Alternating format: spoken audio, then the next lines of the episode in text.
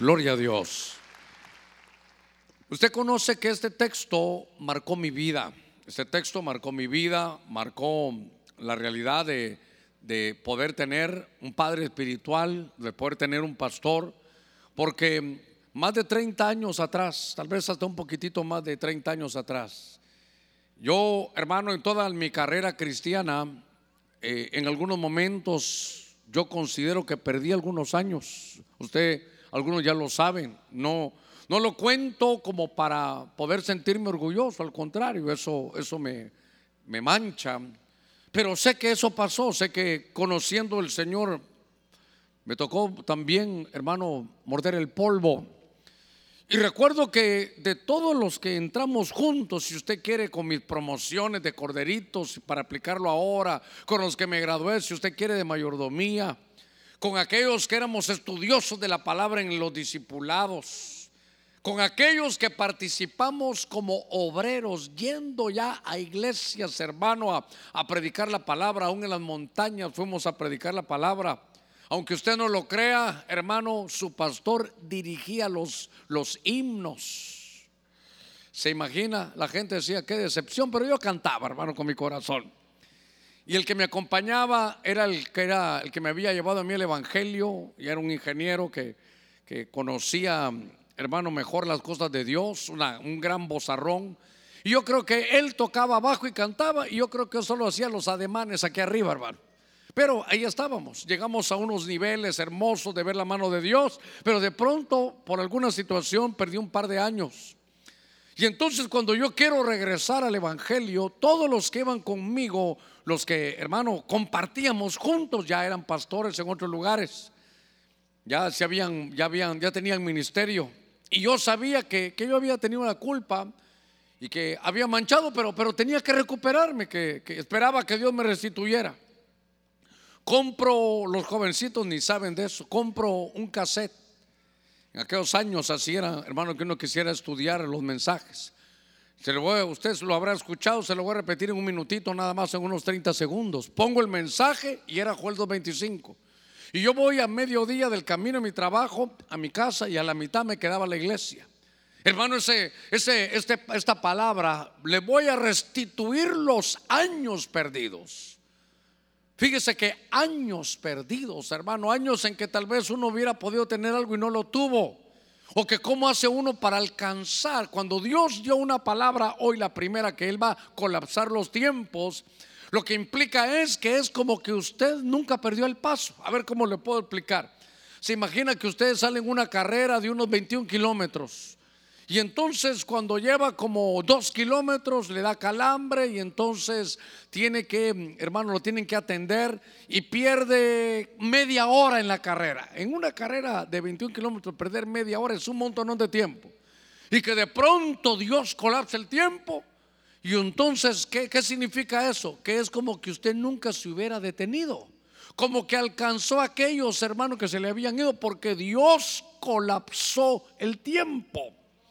Y entonces ahora, hermano, Israel está en un tiempo donde los años se le han devorado. Usted sabe el libro de Joel, es el libro que utilizamos una vez leyéndolo varias veces. Es donde está la crisis, hermano, económica, financiera, espiritual, hermano, de gobierno, de reino, todo se vino al suelo. Y entonces dice Dios, ¿cuántos años le duró eso? Duraron años, ese libro de Joel. Por eso cada vez que usted oye todavía el anuncio del ayuno, sabe que estamos hablando de Joel. Salga de su cámara la novia y el novio y entonces vengan, vamos a buscar sacerdotes, ministros del altar, lloren. es una búsqueda y proclamaron ayuno. Y entonces Dios dice, les voy a restituir los años perdidos.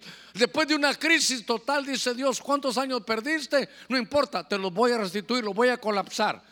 Es decir, que te voy a empezar a bendecir de tal manera que vas a alcanzar lo que hubieras alcanzado si nunca hubieras tropezado. A ver, démosle palmas fuertes a, a nuestro Señor.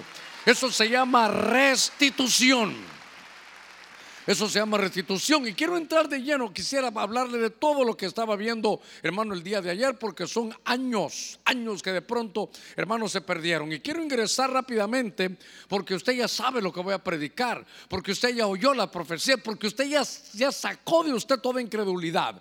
Y en el libro de Génesis, capítulo 37, verso 33, quisiera yo llevarlo a un pasaje que conocemos. Dice mi Biblia, hermano, hablando de Jacob, él la examinó, era una ropa. Y se dio cuenta que era, dijo él, esta es la túnica de mi hijo. Y entonces él dijo, una fiera, oiga, me gustó esta versión, dice, lo ha devorado una fiera. Sin duda José ha sido despedazado. Y Jacob el padre rasgó sus vestidos, puso silicio sobre sus lomos y estuvo de duelo por su hijo muchos días. Yo no quiero verlo del lado de Jacob, sino quiero verlo desde el lado de José. Porque José, usted sabe la historia, lo venden sus hermanos, lo mandan a Egipto y hacen creer a su padre, le llevan, hermano, le rompen sus vestiduras. ¿Sabe qué? Usted sabe que José era el Baal Calom, era el señor de los sueños. Aquel hombre que desde jovencito, a los 17 años, ya sabía él, hermano, el sueño de su destino profético, él sabía dónde iba a llegar, no sabía cómo, no sabía el itinerario que iba a tener ni los sufrimientos. Pero al romper su vestidura, que era diferente porque era de colores, era como una vestidura de luz. Y entonces dice, una fiera la ha devorado. Pero ¿cuál era la fiera? La fiera era la envidia de sus hermanos. Esa fiera devoró hermano, le rompieron sus vestiduras. ¿Sabe qué era? Como que le estaban rompiendo sus sueños. Y entonces, hermano, la historia marca que este, este José, mire, no solo perdió la comunión con su padre, sino que de alguna manera, teniendo 17 años, hermano, le rompen sus sueños. Al romper sus vestiduras le estaban rompiendo sus sueños. Y entonces le agarran 13 años de su vida, de los 17 a los 30. ¿Cuántos años le devoraron a José? Le devoraron, hermano, 13 años. Se oye, hermano, a algunos le puede parecer poco, pero 13 años, hermano, 13 años. Y entonces, ¿sabe qué? Le estaban, le estaban devorando sus, sus sueños. Él decía, pero si todo lo que me dijo Dios y ahora estoy solo, ahora estoy en la cárcel, ahora estoy en medio ni siquiera de mi pueblo ni de mi tierra, estoy con graves problemas. Y entonces, hermano, pasa 13 años así. Pero Dios, hermano, le va a restaurar los sueños. Dios le va a restaurar esos años que le arrancaron, hermano, para que él ya no siguiera soñando. Mire, a ver, démosle palmas fuertes a nuestro Señor esta noche. Quiere decir que Dios le va a resucitar los sueños. Mire, ¿sabe qué? ¿A qué vino usted que Dios le dijera, ¿sabe qué? Vuelve a soñar. Es que alguien te despertó la envidia de algunos hermanos, te quitaron ese sueño, te rompieron tus vestiduras, te vendieron, te quitaron la paternidad por 13 años, te separaron de tu padre por 13 años. Y entonces cuando yo veo esto, hermano, me doy cuenta que la envidia llegó, hermano, a, cosas, hermano, tan terribles. Y de pronto en la cabeza, hermano, por eso mire cómo en la cabeza de él, que dijo, mi hijo José ha muerto. Entonces, ahora que lo veo del ángulo del padre, mire, hermano, él, no, vio, él no vio a José. Eso era como un espejismo. El enemigo te trata de poner imágenes mentales para decir, eso que había soñado no era mío, tú no ibas a ser grande, tú de esto no vas a salir. El enemigo te quiere acomplejar, el enemigo, te quiere decir, no hay buenos planes para ti, porque de pronto puedes estar, hermano, en la cárcel, hermano, mire, trabajando para otro cuando te dijeron que ibas a ser grande, pero si Dios lo dijo, la profecía de hoy lo recordaba y decía, no olvides, hermano, no olvides que toda la promesa de Dios son sí y son amén. Si Dios lo ha dicho, Él lo va a cumplir. Y esta noche Dios dice que te va a restituir los años que te devoraron. Los años, hermano, perdidos, años que te devoraron. Y entonces llega el momento, hermano, aquel hombre de los sueños, usted sabe la historia, donde José, hermano, a través del, del, don que Dios le había dado, que los sueños, otra vez, los sueños, ese era el vehículo de él. Y ahora averigua los sueños de Faraón y cuando él siente a los 30 años, hermano, él lo ponen de el hombre que va a gobernar toda la tierra y él recuerda los sueños. Y entonces había perdido la comunión con sus hermanos porque lo envidiaron y Dios colapsa los tiempos, le da la oportunidad y él los puede perdonar. Por eso, como Dios te va a compensar, a restituir los años que te devoraron, aún tus propios hermanos, pero debes de perdonarlos. Cuando te toque la oportunidad, dile, no, no importa, ya, ya Dios tenía esto. Y sabe qué, José se convirtió en proveedor de su papá, proveedor de sus hermanos, proveedor de la tierra donde estaba. Entonces, ¿sabe qué? Hay que volver a soñar. Por favor, hay que volver a soñar sueños nuevos.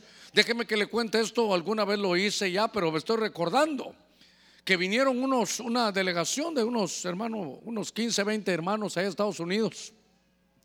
Y entonces salieron aquí, no había culto, hermanos salieron aquí con nosotros, o creo que ya el culto había pasado, pero se quedaron aquí, aquí oraron y entonces, hermano, una de las, de las gringuitas tenía ese don de profecía. Y se acercó donde estábamos, hermano, y me dice, mira, nuevos sueños, nuevos sueños, nuevos sueños.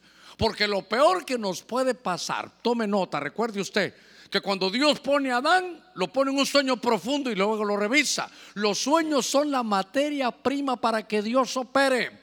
Si de pronto habías estado detenido porque dejaste de soñar, vuelve a soñar porque esa es la materia prima que Dios tiene. Dios te va a restituir los años perdidos, hermano, esos años que te habían devorado. Hermano, viene un buen tiempo para ti. A pesar de todo lo que digan, viene un buen tiempo para ti. A ver, hermano, démosle palmas fuertes a nuestro Señor. Ese va a ser el mensaje. No hay otro mensaje esta, esta hermano, esta noche. Le, mire, hablando de familia, le privaron a su padre y a sus hermanos por mucho tiempo. Entonces quiero que sepa que Dios le va a restaurar esa comunión. Por algo ya no se habló con papá, por algo no me importa por qué no se habló con sus hermanos. Ahora usted ya es cristiano. ¿Cuántos años lleva sin hablar con papá, con mamá, con sus hermanos? Dios te va a permitir colapsar los hermanos esos años perdidos y vas a volver a tener comunión. ¿Y saben qué? Ellos van a reconocer que tú eres especial. Ellos van a reconocer que Dios te ha cambiado. Van a reconocer la mano de Dios. Te van a ver, hermano, levantado, ungido, prosperado y sabrán que Dios ha contigo. A ver, démosle palmas fuertes a nuestro Señor. Gloria a Dios. Mire. 13 años devorados. Estaba leyendo en el libro de Ruth. Venga conmigo al libro de, al libro de Ruth. Ese libro de Ruth es el séptimo libro de la escritura. Y en el capítulo 1, del verso 3 en adelante al 5, dice mi Biblia aquí, y murió Elimelech, marido de Noemí y quedó ella con sus dos hijos. Ellos se casaron con mujeres moabitas. El nombre de una era Orfa y el nombre de la otra era Ruth. Oiga, y habitaron ahí, es decir, en Moab, unos 10 años. Diga conmigo, 10 años. Pero mire el verso 5. Murieron también los dos hijos, Malón y Kelión. Y la mujer quedó privada de sus dos hijos y de su marido. Noemí es una mujer cuyo nombre significa placentera. Es una mujer que ella misma confiesa que cuando toma una decisión, así como en la profecía yo, hoy tal vez una decisión equivocada, porque ella se va de Belén a los campos de Moab. Ella se va de la casa del pan, ella se va a los campos de Moab. Y fíjense que qué linda la Biblia, porque cuando uno la estudia, uno puede ver muchas cosas, porque hasta los nombres tienen un mensaje. Porque Moab significa despojo. Fíjese, se fue de la casa del pan al lugar donde iba a ser despojada. Y no sabía. Tomaron decisión, había una crisis y dijeron, mira, aquí hay bastante pan, es Belén. Aquí hay pan, si usted quiere pan espiritual, pero la necesidad que hay, y sin consultar a Dios, hermano, se fueron. Y entonces me llama la atención, hermano, que, dice que en 10 años, hermano, mire qué cosa, tampoco es de la noche a la mañana, en 10 años pierde a su esposo, en 10 años pierde a sus hijos, En 10 años, hermano, la mujer que se había ido llena no tiene nada. Por una mala decisión de un cambio, se fue de la casa del pan y se fue a, los campos de Moab, pensando que le iba a ir mejor. Pero ¿sabe cuál fue el asunto? Que no consultó con Dios. Así que si alguien piensa tal vez cambiarse de país o cambiarse de lugar, solo le digo algo. Si, es de Dios, vaya, claro que sí, porque es el destino que Dios tiene. Pero si no es así, mejor quédese. No, yo no estoy diciendo que nadie se vaya. A mí mismo me sacaron de Guatemala. Yo tuve, ¿sabe qué? Y me opuse todo el tiempo. Pero cuando ya fue, hermano, irreparable, sabía que era de parte de Dios. Yo pude, yo puedo decirle que yo vine aquí seguro que no era por mi gusto, sino que era que Dios iba a hacer algo. Ahora, cuando estoy viendo esto, en 10 años, hermano, en 10 años colapsó ella de una manera terrible. En 10 años la despojaron de sus bienes, la despojaron de su, de su provisión, hablando de su esposo, la, la, hermano, la despojaron de sus frutos, de sus hijos. Y entonces cuando yo veo la escritura, me doy cuenta, digo, hermano, a ver, ¿qué cosas hemos perdido? ¿De qué nos han despojado? Note, hermano, estos eran siervos de Dios y vivían en Belén. Vivían en el lugar donde estaba profetizado que iban a ser nuestro Señor. Tal vez si usted quiere un lugar humilde, pero, pero no había una no había una razón, si usted quiere, espiritualmente valedera para irse, pero al final la vida es de decisiones. Y note que esta mujer perdió 10 años. Ahora, para mí lo lindo, sabe que es del Evangelio, que Dios nos marca los errores, pero nos da las soluciones. Eso es lo lindo, que si no, para venir a ver qué errores hemos cometido, hermano, no, no, no serviría el Evangelio. Pero entonces aquella mujer la despojaron de sus bienes, de, su, de, de sus bienes familiares. Entonces ella dice, ¿qué estoy haciendo aquí? Me han despojado, yo vine llena y ahora voy vacía y se regresa. Cuando ella va regresando, usted recordará la historia. Hermano, muchos ya no la conocían, pero de pronto uno ahí dijo, hey, miren, ahí viene. Y entonces, hermano, dijeron, sí, es ella, es ella. Y dijeron, ¿verdad que tú eres Noemí? ¿Qué significa Noemí? Ah, ¿verdad que tú eres la que siempre vive así placentera? Tú eres la del huerto porque es el huerto del placer, tú te disfrutas la vida. Dijo ella, ya ni me llamen así. Ahora llámenme Mara porque estoy amargada. Pero ¿sabe qué? Estoy amargada con Dios. Miren cómo Dios me ha tratado. Cuando uno toma malas decisiones, no me dejará usted mentir. Cuando uno toma malas decisiones, cuando uno hace las cosas, cuando uno se amarga con Dios, uno dice, yo no sé, pero, pero Dios tiene la culpa. Como fue público, lo puedo contar porque no, no, no tengo el nombre de ella y fue público, ¿verdad? Y yo le dije, mira, cualquiera nos puede pasar. Porque ella padece de alguna enfermedad y ella me dice, pastor, buscamos al Señor hace 20 años y estoy todavía en esto. Y entonces en algún momento me amargué con Dios porque ¿por qué estoy enferma? ¿Por qué estoy así? Y entonces, ¿sabe qué decía? Ya, llámenme Mara, ahora estoy amargada porque miren cómo me trata Dios. Miren cómo me quitó Dios esto, me despojaron de todo, yo no sé dónde está Dios. Y como que el cielo dijera, ¿y quién te dijo que te fueras de la casa del pan al lugar donde ibas a ser despojada? Te fuiste a un lugar que su nombre es despojo. ¿Qué más se podías esperar? Pero de pronto aquella mujer, hermano, guarda su corazón y dice, voy a volver, vuelve, se reconcilia con Dios y entonces vuelve a ser Noemí. Quiere decir que esta mujer perdió 10 años, la despojaron, le quitaron el placer de vivir. Hermano, una cosita aquí entre usted y yo. ¿Se disfruta usted la vida? Allá arriba, ¿se disfrutan ustedes la vida? Porque si no sabe cómo pasamos, hermano, angustiados, pasamos que será el futuro, viene esta guerra, van a subir esto, va a subir la luz, Dios mío, mire esta situación, la gente habla, la gente dice, y entonces, ¿sabe qué? Es una, una angustia, una ansiedad tan terrible, ya no se disfruta la vida. Ahí está, qué sé yo, usted ya es madre y su hija ya ha crecido y su hija está embarazada y en lugar de decir gloria a Dios, qué lindo, voy a tener un nieto, es eh, ¿qué mundo va a encontrar este nieto? Van a ser en medio de la guerra, van a ser en medio de esto. Hermano, ya ni se disfruta la vida. Entonces, ¿sabe qué? ¿Por qué no pasa eso? Si alguien está así, usted nació para ser Noemí, usted nació para ser placentera de parte de Dios en esta vida. Pero de pronto, ¿cómo está? Amargada. Pero Dios le va a restituir esos años perdidos y le va a devolver el placer de vivir, hermano, de disfrutarse la vida, de disfrutarse los momentos que tenemos. Así que si un sábado usted se quiere, hermano, levantar a las nueve y media, diez de la mañana, disfrúteselo. Como una bisagra, hermano, solo se voltea para acá. Ya se cansó del lado derecho, es como una bisagra, hermano, sin salir de la chamarra, hermano, se pone del lado izquierdo. Pastor, me duelen los hombros de descansar. Entonces tírese boca abajo. Pero ¿sabe qué? Disfrútelo. Le dice su esposo, mira, eh, vamos a ir a desayunar. Está bien, vamos, dígale usted. Vamos a desayunar. ¿Qué quiere desayunar? Ah, como nos levantamos tarde, ya es casi que un broncho, un medio almuerzo. Quiero tres huevos estrellados. No dos, tres, tres.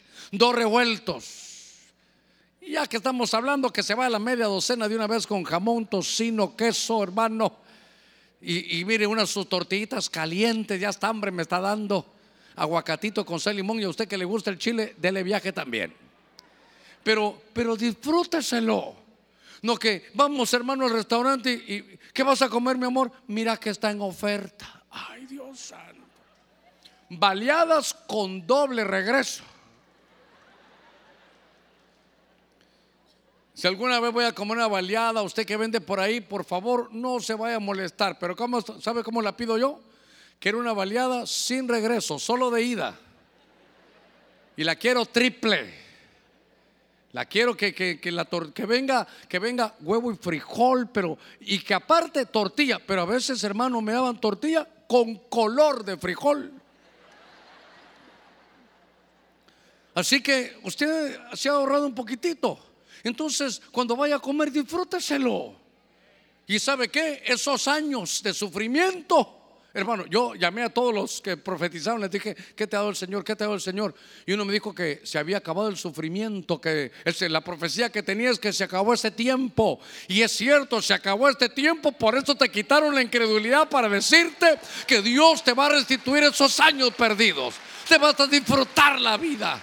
Las cosas pequeñas, disfrúteselas, hermano disfrúteselas. Cuando de repente esté, hermano, en su casa, como ya, ya empezó el calorcito, ya, ya está empezando, y a mí me encanta el calor, hermano. Y ustedes nos dicen, ay, no, a mí, pues yo le digo al Señor, ay, sí, Señor, yo quiero el calor, hermano. Le voy a contar un secreto. Yo puedo dormir sin aire acondicionado en verano. En verano. Ay, pastor, suda. Qué rico, qué rico sudar. Aquí estoy, hermano. Sudando, sudando. Soy barato para eso. Pero ¿sabe qué? Cuando esté en su casa, lo pequeño que tenga, disfrúteselo. Porque si no, ¿sabe qué? Hermano, la insatisfacción es terrible. Ahí está el desayuno, hermanos, ya va a comerse, qué sé yo, una, una, unas fresitas. Y mira que en la televisión están anunciando manzana, ya quieren manzana también. Lo que, hermano, con lo que tiene, disfrúteselo. ¿Sabe que hay un secreto? Que cuando uno se disfruta las cosas, dice Dios, ah, entonces esto, te disfrutas lo poco que doy, te voy a dar más. Entonces, ¿sabe qué? Volvamos a los años del deleite, del disfrute. A ver, démosle palmas fuertes a nuestro Señor. Noemí, hermano, volvió, ya dejó de ser Mara, ya no está más amargada todos, hermanos, la Biblia dice que no hay, no hay despropósito en Dios, que todas las cosas ayudan a bien a los que Dios aman. Por eso decía la profecía, te recuerdo de Abraham, te recuerdo de Zacarías. Si Dios lo dijo tarde o temprano, lo va a hacer. Y hoy te dice, primero iglesia, saca ahí la incredulidad, saca los burladores internos, porque te voy a restaurar los años perdidos. Los años que te devoraron te los voy a, hermano, a colapsar. ¿Sabe qué es? Como que ya pasó y como que nunca hubiera pasado. ¿Qué le parece eso? Qué bonito. A ver cómo se lo explico. Que a usted en el examen le fue mal. Usted sabe que perdió el examen. Y cuando dan la calificación, usted gana. Y usted dirá, pero ¿cómo gané? Se han de haber equivocado. Deje de estar investigando, usted solo diga, Señor, gracias. Porque yo sabía eso sabe cómo es. Yo sabía que no sabía. Como dijo alguien por ahí, ¿verdad? Mi mujer me dijo que no le hiciera caso y no le hice caso. ¿Y eso qué es? ¿Haberle hecho caso? ella me dijo, no te voy a, no me hagas caso. Y yo no le hice caso. Pero como no le hice caso, ¿será que sí le hice caso? ¿Me entiendes, Méndez? O no me explico, Federico. Hermano, qué lindo que nos van a, restituir los años. Mire, años, ¿sabe qué? ¿Cuánto tiempo? Diez años. Pero no sé en qué tiempo se murió su esposo, no sé en qué tiempo se murieron los hijos. Pero entonces años de luto, años de hermanos de dificultad, años que tal vez solo usted conoce, conoció una hermana, si algún día pudiera venir de nuevo, me gustaría hablar con ella, porque ella perdió un hijo. Hermano, y lloraba y lloraba. Mire, decía pastor, ella vino hablando conmigo y lloraba. Decía, ya no puedo parar de llorar, pastor. Tengo más de dos semanas y sigo llorando, llorando, llorando. Esto es un espíritu, estoy endemoniada. ¿Qué pasa, pastor? Es un dolor, nadie puede juzgarla. Pero todos esos años que lloró, esos años que sufriste, esos años que en silencio llorabas, todas tus lágrimas cayeron en la redoma de la mano de Dios. Esas manos, hermanos, que detienen todo, las han guardado y ahora vas a ir con gritos de júbilo. El que sembró con lágrimas va a cosechar con gritos de júbilo. A su nombre, a su nombre. Qué lindo que Dios nos va a colapsar esos años. Hermano, ¿sufrió pérdida Noemí? Sí, claro, perdió el placer, se llenó de amargura, iba llena y regresó vacía, pero dice Dios, te voy a colapsar esos años. Vas a volver a estar llena, vas a volver a tener placer. Qué lindo, hermano, disfrutarse la vida. Porque se imagina esos años de luto, esos años de tristeza, esos años, hermano, en sufrimiento. Por eso dijo Dios, te voy a colapsar esos años, pero sácate la incredulidad.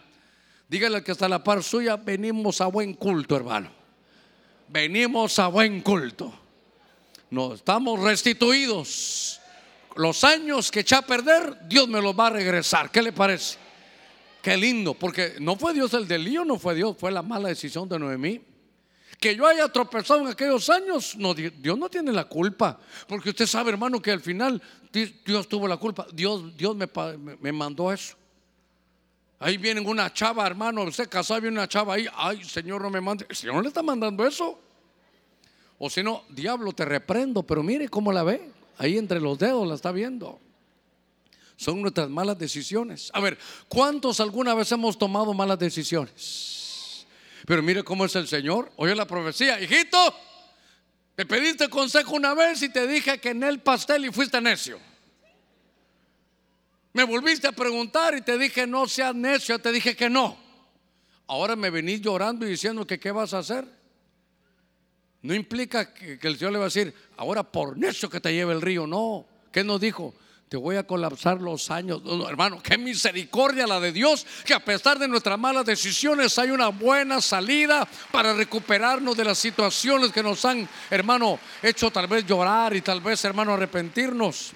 Había una mujer en el libro de Lucas capítulo 8, verso 43.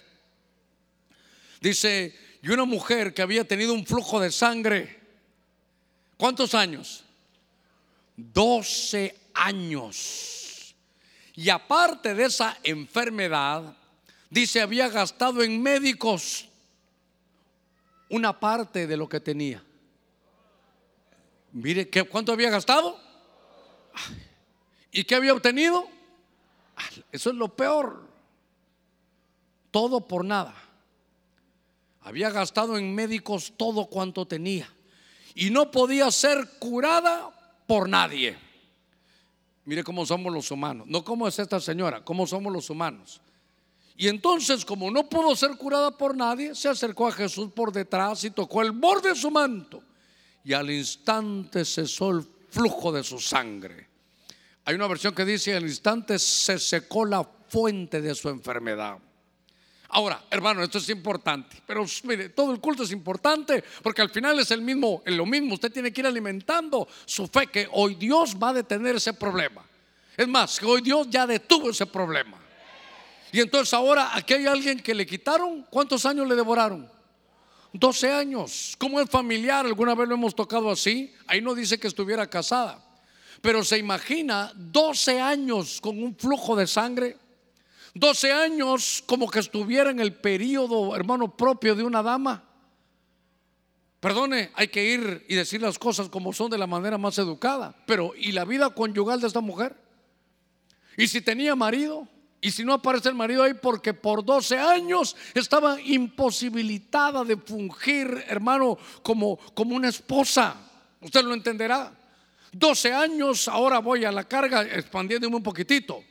12 años, hermano, detenida. ¿Por qué? Por una enfermedad ya está diagnosticada. Hermano, no solo fue a ver un médico, muchos médicos. Y, hermano, y gastaba. ¿Y sabe qué? Tenía su dinero, sus ahorros, gastó aquí, gastó allá. Hermano, fue para acá, fue para allá, se fue hasta, a mano allá, a Estados Unidos, se fue a Houston, a los mejores lugares. Y nadie la podía sanar. Y el tiempo seguía pasando. Y hasta que un día le dijeron, mire, su tarjeta está denegada. ¿Cómo va a ser? Entonces voy a ir con el banco y el cheque. El banco le dijo, es que ya no tiene fondos. A veces Dios permite que toquemos fondo. A veces Dios permite que ya no haya más por dónde buscar. ¿Sabe para qué? Para que lo busquemos a Él. ¿Quién sabe si aquí sentado esta noche hay alguien que no quería del Evangelio, no quería saber de Jesús, pero de pronto ya lleva meses tal vez o años con una enfermedad, con una enfermedad, ¿sabe qué? Que ni siquiera la puede contar. Pero ahí está, él sabe o ella sabe. Y entonces ahora lo invitaron y está aquí esta noche. Le quiero decir algo, si estás aquí esta noche, seguro que Dios cambió hasta la profecía por ti para decirte, quita toda incredulidad. Sé que tienes una enfermedad que te está dañando, que te ha detenido la vida por 12 años.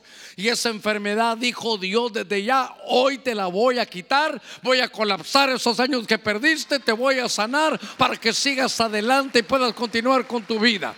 Hermano, qué, cosa más linda.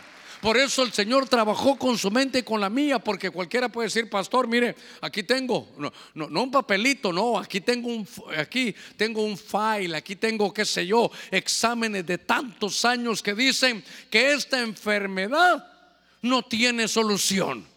No tiene solución para la tierra, pero tiene solución para Dios. Cuando Dios dice hasta aquí, hasta aquí. Cuando el hermano abre sus labios y dice, iglesia, te voy a restaurar los años que perdiste por esa enfermedad.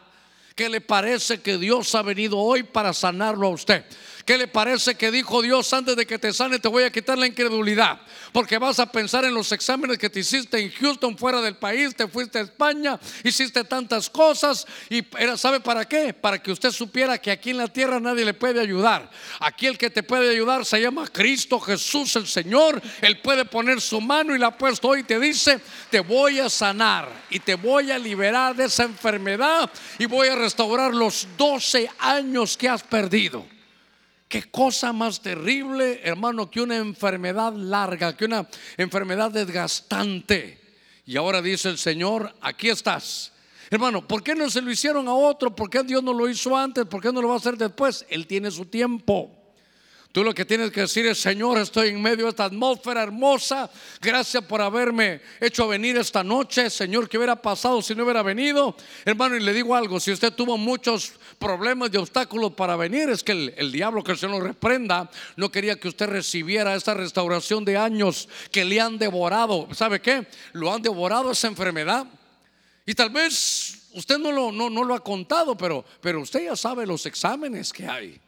Pero dijo Dios, yo voy a hacer una obra esta noche. Mire, primero te va a restaurar, al quitarte esa enfermedad, dos pájaros de un tiro, o tal vez hasta tres pájaros de un tiro. Porque lo primero es, te quito esa enfermedad.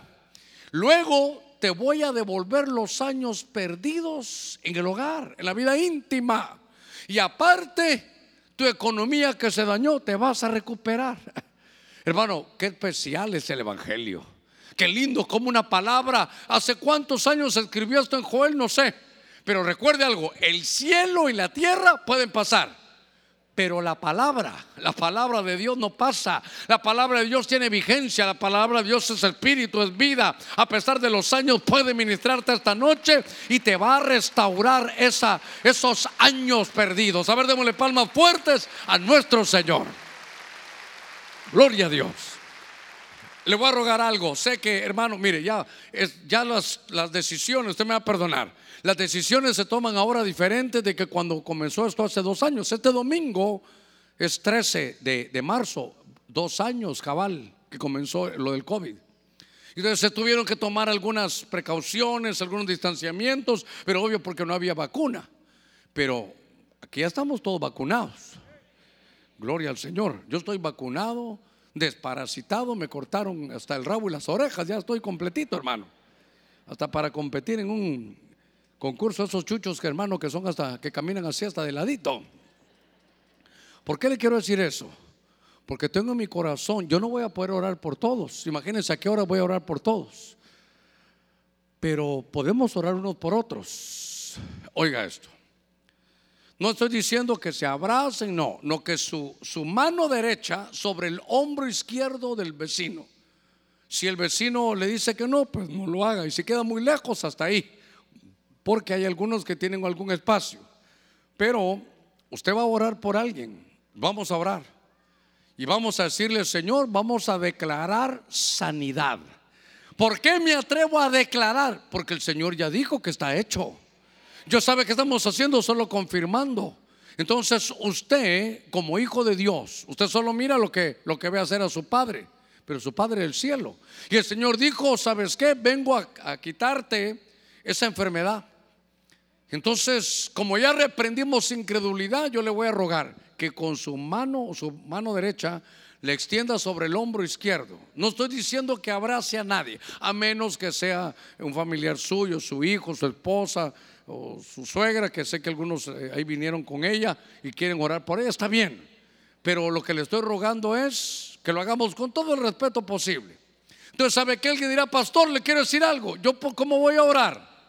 Pastor, si, si yo estoy enfermo, Hace algunos años yo tenía eso, yo dije, ¿cómo va a orar si uno está enfermo? Pero dijo Dios, mi siervo Job, que estaba enfermo, oró por sus amigos y se sanaron.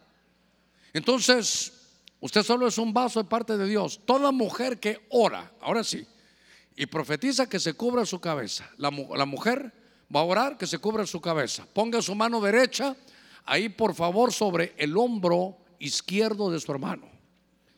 Si ya quedó muy retirado el otro, no se preocupe, hasta ahí llega. Pero no, no, para que no hagamos ningún relajo. Pero solo vamos a declarar sanidad. Y recuérdese que, hermano, lo que usted siembra, su cosecha. Usted está sembrando sanidad en su hermano. Así que a través de la radio, a través de la televisión, en familia, los que estén en su casa.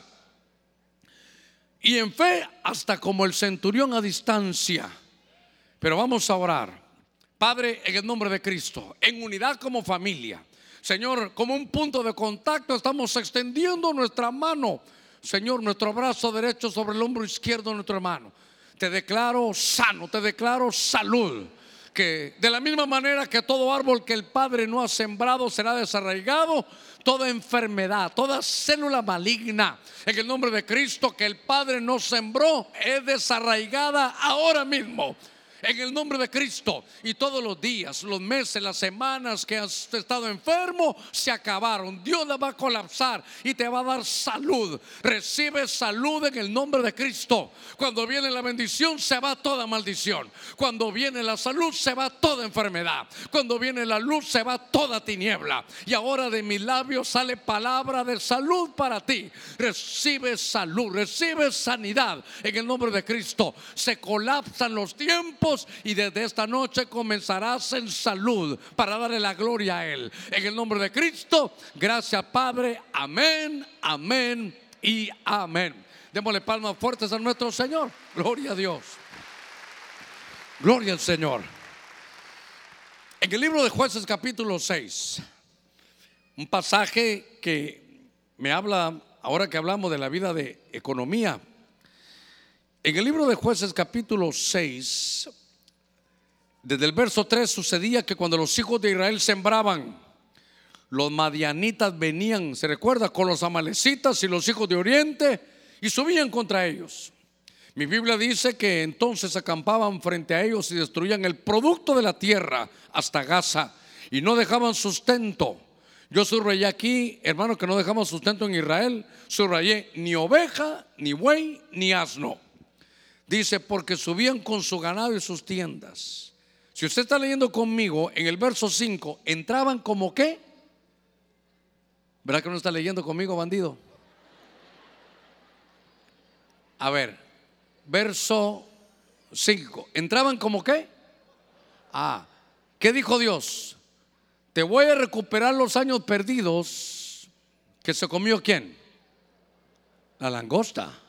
Y dice que ellos venían como langostas, hermano, a destruirlos. Era, era, hermano, un ejército muy numeroso. Y entonces entraban, y mire, ni oveja, ni buey, ni, ni asno, y como langostas en multitud, eran sus camellos, tan, eran innumerables y entraban en la tierra para devastarla. Verso 6 del capítulo 6. Así fue empobrecido Israel en gran manera por causa de Madián y los hijos de Israel clamaron al Señor. Espero que haya traído Biblia. En el verso 1, ¿qué dice? Mira el verso 1 del capítulo 6. Hicieron lo malo delante de Dios. Y entonces, a los entregó en manos de ellos. ¿Qué más? Ah, siete años. Siete años que Dios los entregó, porque ellos, ¿sabe cómo dice la versión Kadosh? Hicieron lo maldito delante de Dios, dice. ¿Y sabe qué dijo Dios? Lo voy a entregar.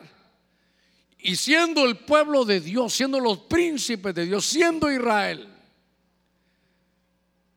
dice que los entregó a ellos y vivieron en una pobreza extrema. ¿Qué se dañó? Su economía. ¿Por cuánto tiempo? Siete años. Entonces Dios dice esta, esta noche, para la economía de los hogares, esos siete años que te han devorado de riquezas, te devoraron tus riquezas, oiga hermano, oiga eso. ¿Por qué le dije yo que subrayaba buey, asno y oveja? Porque el enemigo vino y ¿sabe qué? Los devastó, les quitó todo, los llevó a una pobreza que ellos no tenían ni para dar una ofrenda. Nadie levante la mano. No le ha pasado en cultos. No, no porque no estoy hablando de tacañería. No, no, no, no. Estoy hablando de no tener. Que no tiene ni para la ofrenda. ¿Alguna le ha pasado? Que uno dice, ay Señor, yo hasta quisiera dar y, mire qué cosa. ¿Sabe qué decían? Devástenlos. ¿Les dejamos algo? No, no, no. Que ni hagan ofrendas para que ni Dios allá arriba reciba nada de ellos. Y entonces, como no sembraban, no cosechaban, pues, si sembraban, hermano, tenían ese problema. Era como, como bolsa rota. Era que ellos sí podían, hermano, sembrar, pero, pero siempre venía algo esos madianitas, los amalecitas, el espíritu que les quitaba, hermano, todo. Por siete años viviendo tiempo de vacas flacas, siete años. Hermano, ¿alguna vez usted ha vivido así a cuadritos que, que tiene que ponerse, pero, pero no mucho le ha pasado a usted eso? Yo por, mire, el que ha pasado por eso valora más las cosas, valora más las cosas. Porque si no, ¿sabe qué? Unos tenis, allá ah, los usó seis meses, ya están un poquitito gastados, hay que comprar otros. Pero los que hemos usado tenis, hermano, hasta con periódico adentro, yo veo los míos, hermano, yo digo, están como gastados aquí el tacón y digo yo, pero qué bonito lo veo todavía, los lavo y quedan calidad, hermano. Hasta mis hijos me dicen, papá, otra vez los tenis, se está pegando la lengua. le digo, hermano, mira dónde es donde que le pongan pegamento. Ustedes ni saben de eso, los jóvenes ni saben de eso. Hermano, usted se recordará, no me haga sentirme en el sexto piso que me mareo.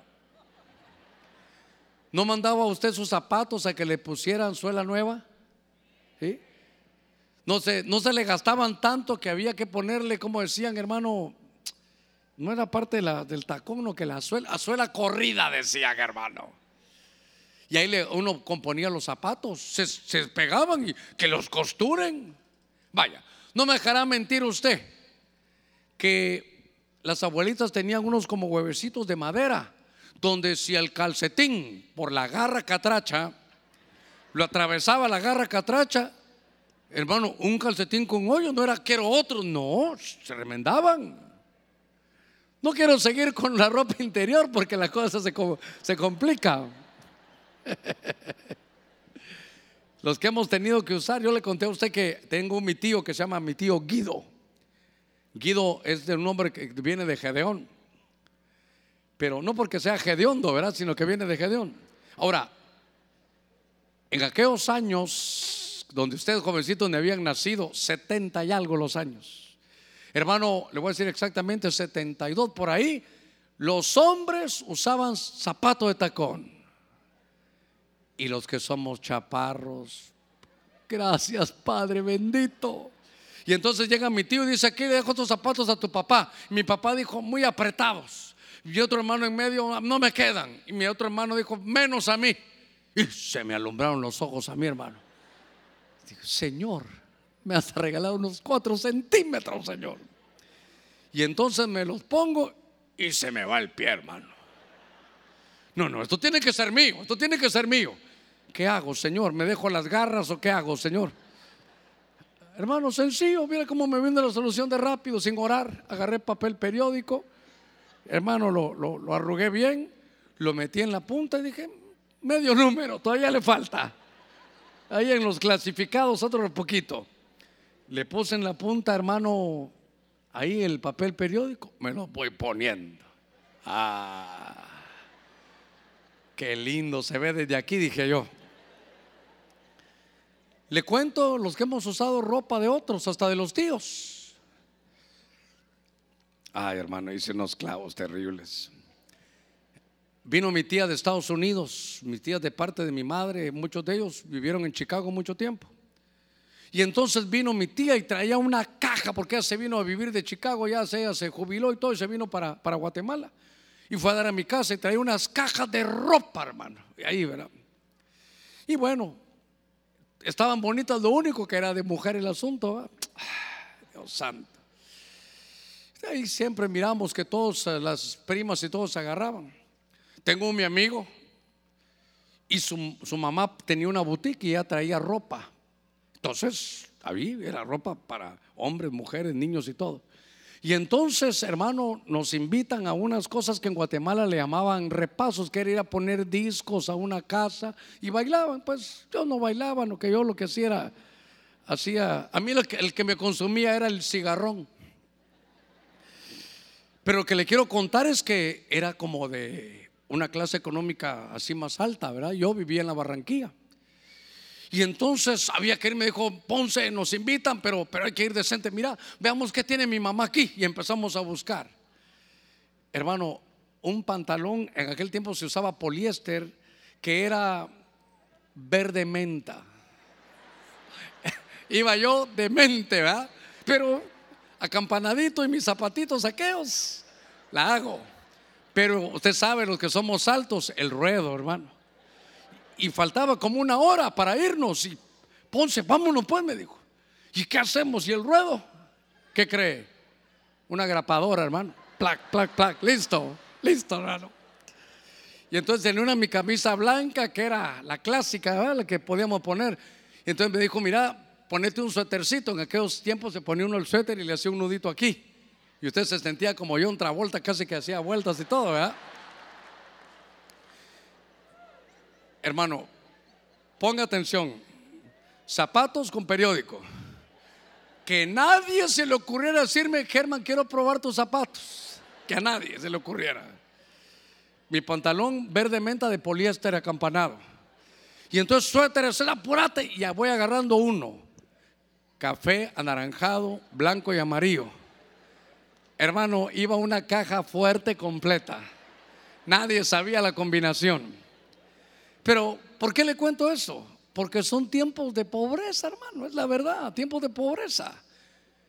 yo miraba que nadie quería bailar conmigo, hermano. Me imagino que las chavas decían, aquel parece una caja fuerte. Bueno, gracias a Dios dije yo dentro de mí que nadie quiso bailar porque no sabía yo tampoco hacerlo. ¿Sabe qué? es difícil no tener. Y de repente uno tiene unos zapatos y los cuida. Pero estos hermanos, en los tiempos de Gedeón, siete años en pobreza. Siete años. ¿Alguna vez usted ha vivido en pobreza? ¿Sí? ¿Ha vivido en pobreza? ¿Sí? Que tiene que usar la ropa de otro. Y esas son lo mejorcito que uno agarra. Qué lindo, hermano. Está bueno, esta calidad. Pero siete años, ¿no le parece mucho siete años? Ahora, ¿cuánto llevará alguno de ustedes, hermano, que, sabe qué es lo que le quedó? Solo ropa así calidad, pero ya no tiene mucho. Y que viene, hermano, siempre, pero la misma, la misma. Tanto que si lo ven con otra dirán, ese no es el mismo hermano que siempre viene de azul. Se parece a ser su, su gemelo. Es solo para que de una cosa tan dura no la sintamos tanto así. Pastor, pero usted ya pasó por eso, yo estoy pasando. Eh, eh, eh, estabas pasando. Porque hoy dijo Dios, ¿sabes qué? Te voy a sacar de esa pobreza, voy a colapsar los tiempos, te voy a dar otra mentalidad, porque vas a salir de esa pobreza, vas a ser restaurado, te voy a colapsar los años que se comió la oruga, el pulgón, el saltón y el revoltón. A ver, démosle palmas fuertes a nuestro Señor. Siete años, siete años, hermano. Hermano, siete años que no tenía ni para la ofrenda. Nunca se me olvida, hermano, un culto que tuvimos con el apóstol Sergio en Ebenezer. Algo sucedió y entonces algo predicaron de esto y había que era una ofrenda, hermano, y, y unos no tenían. Entonces había una hermana, la bendigo, no digo su nombre, pero ella si oye el mensaje va a saber que es ella, así colochita ella, como una ovejita. Ahí discipulaba yo en su casa. Y entonces lloraba, le dije, hermana, pero ¿por qué está llorando? No tengo ni 25 centavos para dar una ofrenda, me dijo. Y entonces, hermano, le agarró otro y le dijo, mira, ves con esa ofrenda, ve a sembrar. Y, ella pasó. Y nunca se me olvida. Estando en el culto y todo, había una unción, hermano, especial, porque había que, había que hacer algo, porque nos habían quitado hasta para poder dar una ofrenda. ¿Sabe qué? No, no poder sembrar para no cosechar. No estoy sembrando codicia, sino el principio bíblico que hay. Lo que le quiero contar es que de repente un hermano entra a la iglesia, hermano, en todo el, centro de la iglesia con una bicicleta. Y al principio lo quisieron detener. ¿Y cómo va a entrar usted aquí? Es que no tengo que ofrendar, dijo. Y lo que tengo es mi bicicleta. Y entró con su bicicleta, lo vimos, hermano, y sabíamos. Mire, una unción, llorábamos. Ahí estaba el apóstol Sergio y le dijeron, ¿qué estás haciendo? ¿Por qué entras aquí? Y él dijo, esto es lo único que puedo ofrendar, es todo lo que tengo, hermano. Nos partió ese hombre, hermano, a todos. ¿Sabe qué? Extrema pobreza. Y viene el Señor y dice, ¿sabes qué, iglesia de Cristo? Te quiero decir que yo siendo rico, ¿se recuerda? Me hice pobre. ¿Para qué? Para enriquecerte a ti. Esa es la palabra que usted tiene que entender que hay riqueza, hermano, aquí en la cabeza. Aquí en la cabeza la primera riqueza, ricos en buenas obras, ricos en fe. Y por eso dijo Dios, te voy a quitar la incredulidad. Sabes que hermano, tú no naciste para ser, hermano, mire, todo el tiempo vivir en extrema pobreza. Si ya la conociste, qué bueno para que tengas buen corazón y puedas dar. Pero esta noche dice Dios, te voy a colapsar eso porque se acabó tu pobreza. Voy a bendecir la obra de tus manos, tus obras van a poder repartir de nuevo. Yo soy el que te doy el poder para hacer riqueza. Iglesia levante sus manos, Padre, bendigo las manos que se levantan. Deuteronomio 8:18 dice que tú das el poder para hacer riqueza. Reprendemos toda miseria, toda mentalidad de pobreza, quitamos toda incredulidad y a pesar, Señor, de donde venimos, somos enriquecidos en todo. Recibimos tu gracia. Vamos a tener en todo. Seremos, Señor, gente que da y no gente que pide. Lo declaramos esta noche y lo recibimos por tu buena palabra. Amén, Señor, y amén. Gloria a nuestro Señor. A ver, palmas fuertes a nuestro Señor. Gloria a Dios, gloria a Dios. Por eso, hermano, cuando uno, ha pasado eso y usted mira, ahora usted ya puede y tiene, no solo es de orar. Fíjese, hermano, que tengo frío, Padre, en el nombre de Cristo. Pon una unción de abrigo sobre el hermano. Sea tacaño, hombre, ore y dele. Es que no tengo, pues déle eso que lleva puesto. ¿Y yo con qué me quedo? Usted tiene, no se ha agarrado. A ver, no, mire, a veces yo escuché hace muchos años que este es buen terreno, yo soy buen terreno, siempre en mí. Mire, qué, qué manipulación. Yo digo, ¿y por qué nunca dicen que dar al pobre es un buen terreno? Porque el que le da al pobre, a Jehová le presta. Cuando usted mire a alguien y el Espíritu le diga, dale, hermano, dele. Pero, pero no diga, a ver qué me sobra. No, no, no. Dele una buena ofrenda porque el que le da al pobre, a Jehová le presta. Y si usted sufrió de, hermano de frío, va a ver qué facilidad tiene para regalar suéteres. Si usted tuvo hambre, qué fácil va a ser invitar a alguien, hermano, que no tiene un restaurante. Por eso es que todo lo que haya pasado no hubo de propósito. Dios quería trabajar en nuestro corazón. Mire, voy a todavía avanzar un poquitito más. Me quedan, a ver, cinco minutitos. Jeremías capítulo 13, verso 3. Entonces vino a mí la palabra del Señor por segunda vez. Por si alguien dijo, hay que errar esa profecía. Te dije la primera vez, te dije la segunda vez, mire que hay otro necio, segunda vez. Pastor, ¿y usted sabe de necios? Ay, si yo fui el abanderado de ellos, hermano. Verso 4, toma el cinturón que has comprado, que llevas a la cintura, y levántate, vete al Éufrates y escóndelo ahí en una hendidura de la peña. Verso 5, dice Jeremías, hermano, fui pues y lo escondí junto al Éufrates como el Señor me había mandado. Verso 6, y sucedió que cuando después de muchos días, dice la Biblia, sucedió después de muchos días que el Señor me dijo, levántate, vete al Éufrates y toma de ahí el cinturón que te mandé que escondieras allá. Verso 7.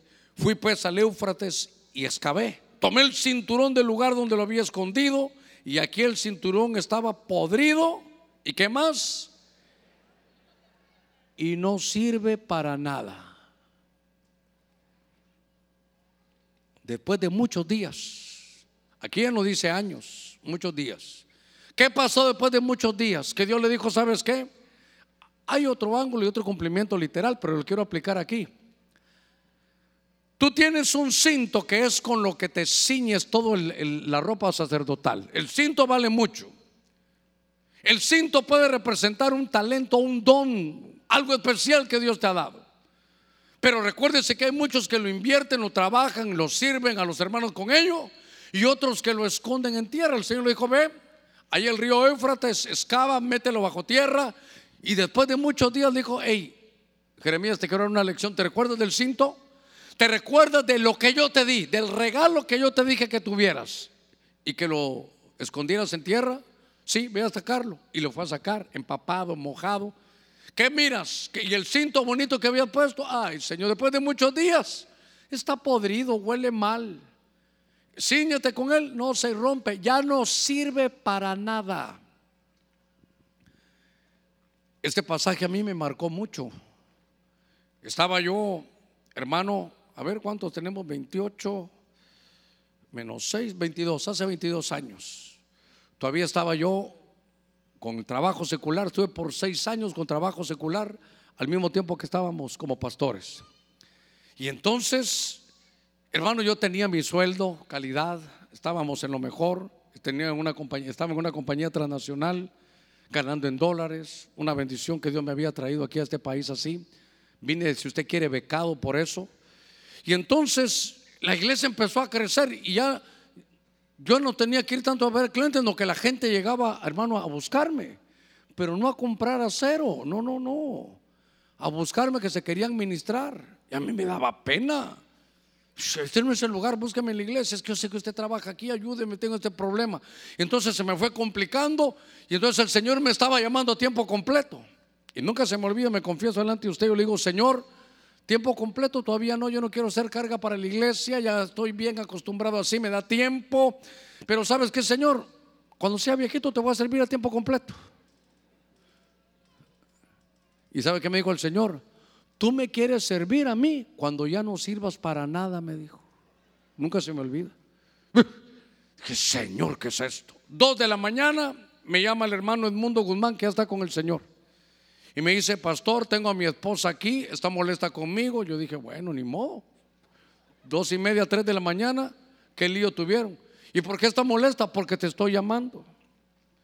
¿Y para qué me estás llamando? ¿Tuvieron algún problema? No, solo que estoy en un sueño y me habla un ángel y me dice, llama a mi siervo y dile que la decisión que tiene que tomar, que la tome ya, que, y la decisión la está tomando ahorita. Y yo estaba diciéndole, Señor, yo mejor tiempo completo todavía no. Y el Señor en mi corazón me dijo, tú me quieres servir cuando yo no sirva para nada. Y me llama el hermano a las dos y media de la mañana y me dice, dice el Señor que tome la decisión, que está contigo. Y yo dije, Señor, hoy sí. No recuerdo la fecha, pero sí fue hace 22 años. No recuerdo el momento. Pero mire, ¿qué le quiero trasladar?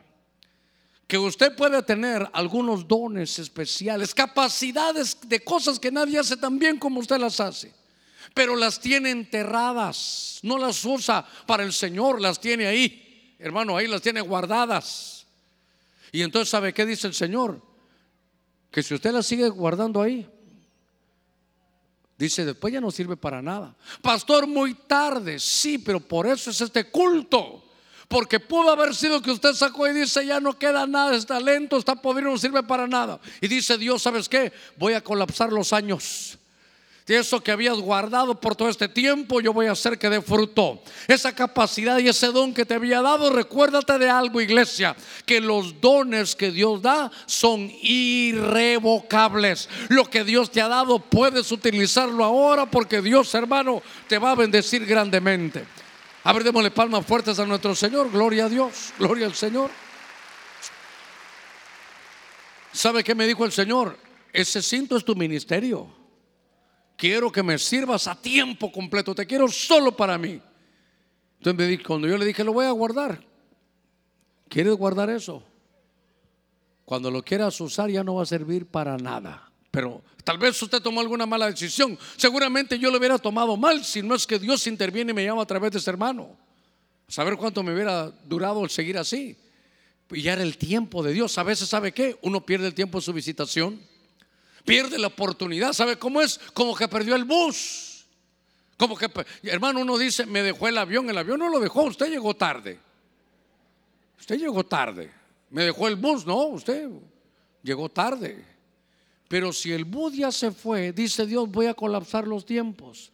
Y ese bus que ya se fue hace tiempo, ahora regresó y está a punto de pasar de nuevo. Y es tu decisión esta noche. ¿Sabe qué? Quítese la incredulidad. Porque el principio decía, una barrera mental, ¿sabe qué? Soy muy joven. Pero ¿sabe cuál es otra? Soy muy viejo. Si Dios te trajo mientras tú respires, algo tienes que hacer por Dios todavía. Si no has servido, hermano, vuelve a tu servicio, vuelve a tus sueños, porque Dios está restaurando esos años perdidos, esos años, hermano, devorados. Mire, sé que el tiempo me avanzó. Solo le leo y en lo que los hermanos de alabanza pasan.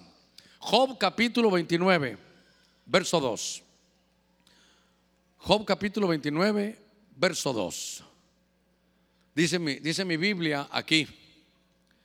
Mire lo que dice Job. ¿Quién me diera volver a ser como en meses pasados? ¿Quién me diera volver a ser como en meses pasados? Como en los días que Dios velaba por mí. ¿Qué le parece? Aquí no son, no son años ni son días, son meses. ¿Quién me diera ser como en esos meses pasados? ¿Sabe qué dice Job? Donde yo era un empresario, donde yo tenía mi empresa, donde yo tenía propiedades, donde yo tenía familia, donde yo tenía todo, Señor. Pero, pero algo sucedió. ¿Qué despojo sufrió Job? Prosperidad. Y nosotros somos prosperados por la palabra. Y sabe, aquí, si usted quiere, hermano, ahí está por mucho tiempo. Y el capítulo 42 usted lo conoce. Entonces dice Job, me arrepiento en polvo y ceniza. Y dijo Dios, te voy a volver a tu antiguo estado de prosperidad. Mire cómo es Dios. ¿Cuánto perdiste? Tanto. Te lo ahora te lo voy a recuperar. Oiga, duplicado. Te lo voy a recuperar duplicado. A ver, démosle palmas fuertes a nuestro Señor. Qué noche, qué noche. Qué bendición el Dios que tenemos, hermano, tan grande. Mire, tan misericordioso que te va a colapsar los años que perdimos por malas decisiones con tus ojitos cerrados. Perdiste tu prosperidad, perdiste tu riqueza, perdiste tu salud, perdiste tu economía, perdiste tu vida conyugal como Noemí, perdiste el, disfrute de la vida, el placer de la vida. Perdiste tu llenura, te comieron tus sueños, joven. cómo habías comenzado, cómo estabas en corros, cómo estabas desarrollando tu vida, pero te comieron, te devoraron tus sueños. Dice Dios, te voy a restituir los años devorados. Sé que hemos orado, sé que rompimos toda incredulidad, sé que nos hemos sido ministrados en medio del mensaje. Le voy a rogar que se ponga de pie, tenemos 12 minutos antes de las 9. Pero si usted necesita oración, si usted necesita decirle, Señor, yo soy el que tú has restituido esta, esta noche, yo soy el que has sanado esta noche, yo soy el Señor el que me vas a devolver la prosperidad, yo soy Señor. Porque Job tuvo que arrepentirse, aquella mujer del flujo tuvo que decir toda su verdad, Gedeón tuvo que dejar la idolatría, Jeremías tuvo que, hermano, ir a sacar de nuevo ese cinto y pedir perdón a Dios. José tuvo que perdonar a sus hermanos. Y hoy antes dijo el Señor, antes de ministrarte eso, te voy a sacar la incredulidad. ¿Habrá alguien que quiera servir, hermano, volver a su servicio? ¿Habrá alguien, hermano, que quiera recibir a Cristo? ¿Habrá alguien que vino con diagnósticos negativos y quiere y necesita oración? ¿Habrá alguien, hermano, que perdió, que lleva siete años en extrema pobreza? que viene al culto, pero solo está viviendo de, los ahorros que tuvo y se le están acabando. Tuvo empresa, tuvo esto y malas decisiones. Pero si hay alguien que necesite, venga, le ruego rápidamente que venga. Al que Dios necesite restaurarle sus años perdidos. Le insisto, sé que ya ministramos, claro que lo hicimos. Pero esta es tu noche. Quita toda incredulidad. Te dijeron que tu diagnóstico no tiene cambio. Ven y dile, Señor, aquí estoy. Te dijeron que no te recuperas de tu empresa, pues vas a poner otra. ¿Sabe qué le dijeron a Jeremías? Ese cinto, ¿sabe qué era? Su ministerio. Y dijeron, podrido, ya no sirve para nada. Dios va a colapsar esos años perdidos, esos años devorados, años que nos devoraron. Noemí ¿Cuántos años habrá sufrido? De luto, de hermano, de, lágrimas, de pérdidas. ¿Cuántos años? ¿Sabe cómo como en nuestra contabilidad? Que en el estado de pérdidas y ganancias solo tenemos pérdidas, pérdidas, pérdidas, pérdidas. Que queremos poner algo y no, no, nos, no surge, no sale. Siete años tenía el pueblo de Israel. Siete años tenía Gedeón de extrema pobreza. En el nombre de Cristo, tenga libertad, hermano. Esta es su noche, esta es la noche. Quite toda incredulidad, quite todo complejo. No importa usted qué desarrolla aquí en la iglesia, si es pastor, apóstol, profeta, evangelista, maestro, anciano, diácono. Si le toca servir y Dios le habló, deje su corbata y dígale, Señor, aquí estoy, yo soy. Esta noche no la puedo dejar pasar. Esta es mi noche. Y he reprendido todo espíritu de incredulidad, todo espíritu, Señor, de burladores internos mentales que me quieren dañar. Esta noche es mi noche. Esta es mi noche de recuperación, de restitución. Dios quiere restituirte. No lo que Él te haya quitado, lo que tú y yo perdimos. Perdimos la prosperidad, perdimos la riqueza, perdimos, ¿sabe qué? La humildad perdimos y fuimos devorados por años. Hermano, años de luto. Esa mujer lloraba. No podía parar de llorar día tras día. Dijo Dios, ¿sabes qué, Noemí? Te has amargado de tanta prueba, de tanta pérdida. Y sabe, no se sienta mal. Porque hasta Pedro dice que lloró lágrimas amargas. Se amargó el apóstol Pedro. Lágrimas amargas. Llorar amargado. Dios, ¿y qué pasa conmigo? Hoy dígale, Señor, he venido a obtener tu respuesta. He venido a obtener tu bendición. No porque vas a colapsar, abra sus labios porque has colapsado todo ese tiempo que me devoraron. Me devoraron mi fidelidad, Señor. Mira los errores. Me devoraron mis sueños. Yo venía bien, yo buscaba, yo hacía. Yo surgí en medio de la juventud hace unos años. Pero llevas años detenido, años amargado. En el nombre de Cristo. Y si usted vino con alguna enfermedad, ya nos habló Dios que Él, toda célula que Él nos sembró ha sido desarraigada. Por eso dígale, Señor, a pesar de que lo tengo todo en contra, yo creo lo que tú has dado esta noche. Lo hablaste por profecía, lo hablaste por el mensaje, me has hablado mi corazón. En el nombre de Cristo. Iglesia, usted que está en su lugar, vamos a hablar por nuestros hermanos aquí al frente, Padre, en el nombre de Jesús. Te damos gracias esta noche, porque esta palabra ha llegado a nuestro corazón. Y Señor, primero he quebrantado todo espíritu de incredulidad. Yo te creo, yo creo a tu buena palabra. Y tú has dicho que has colapsado, Señor, estos años donde tuve pérdidas, estos años donde tuve miseria, estos años donde tuve luto, estos años de lágrimas, estos años que pensé que estaba todo perdido, estos años sin esperanza, sin provisión, años de enfermedad. En medio de este COVID, Señor, sufrimos pérdidas. Pero Señor, hoy estoy aquí tomándome de tu misericordia, de tu palabra. Abra sus labios y dígale, tomo tu palabra, sé que has colapsado esos años, que vas a restituirme hoy, Señor, y que volverán los sueños que serán realidad. Volverá el placer, la llenura, volverá, Señor, un buen hogar con vida conyugal. Volverá la riqueza, Señor, primero la riqueza interna. Volverá el poder que viene de ti para mis manos, para, para poder hacer riquezas. Señor, aquí está el ministerio desarrollalo aún mejor. Como Job, vuelvo a mi antiguo estado de prosperidad. Los bendigo a cada uno por nombre. Junto con mis hermanos los bendecimos en el nombre de Cristo. Si alguien recibió a Jesús, dígale, Señor, te he recibido. Y mira todos mis años que estuve en tinieblas, que sean colapsados. Mira mis errores, que sean colapsados. Quiero iniciar de nuevo, Señor, esta, esta noche este 11 de marzo, en el nombre de Jesús, recibo tu bendición.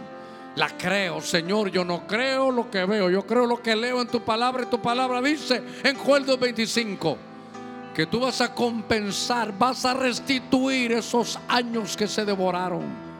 Padre, gracias. Bendigo a tu pueblo ahí en su lugar. Levante sus manos, bendigo, lo abre sus manos. Sus manos, eso que toquen va a prosperar sus manos se vuelven a levantar habilitadas de parte de Dios, para que sean manos sin ira y sin contienda, manos de un pueblo adorador, bendecido, prosperado, enriquecido en todo.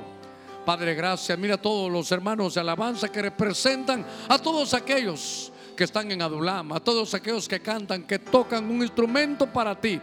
En el nombre de Cristo, ellos representan a todo el equipo que está y que va a estar en el nombre de Cristo para que recuperen todos esos años que en cada vida personal, Señor, han sufrido una pérdida. Lo, recuperamos esta noche. Lo creemos, Dios mío. Ponemos nuestras familias en tu mano. Oramos también a distancia. Le ruego que oremos ahí a distancia en favor de aquellos que por alguna enfermedad no pudieron venir. Padre, con la fe del centurión, en el nombre de Cristo, oramos por nuestros familiares, allá tal vez enfermos en casa, que están en hospitales, Señor, que están en algún presidio. Oramos con la fe del centurión a distancia. Que esta oración, Señor, suba como ese incienso agradable para ti, que tú cumplas, Señor, tu propósito. En el nombre de Cristo, a nuestros hermanos de esa iglesia virtual, de esa iglesia que está en línea, a distancia los bendecimos en el nombre de Jesús. Señor, esta noche es una noche de cambio, la creo. Señor, yo la recibo, yo la voy a empezar a vivir. En el nombre de Cristo te damos gracias, Padre. Gracias, Señor. En el nombre de Cristo. Amén. Amén. Y amén. Lo que era tuyo te devolveré voy a restituir lo que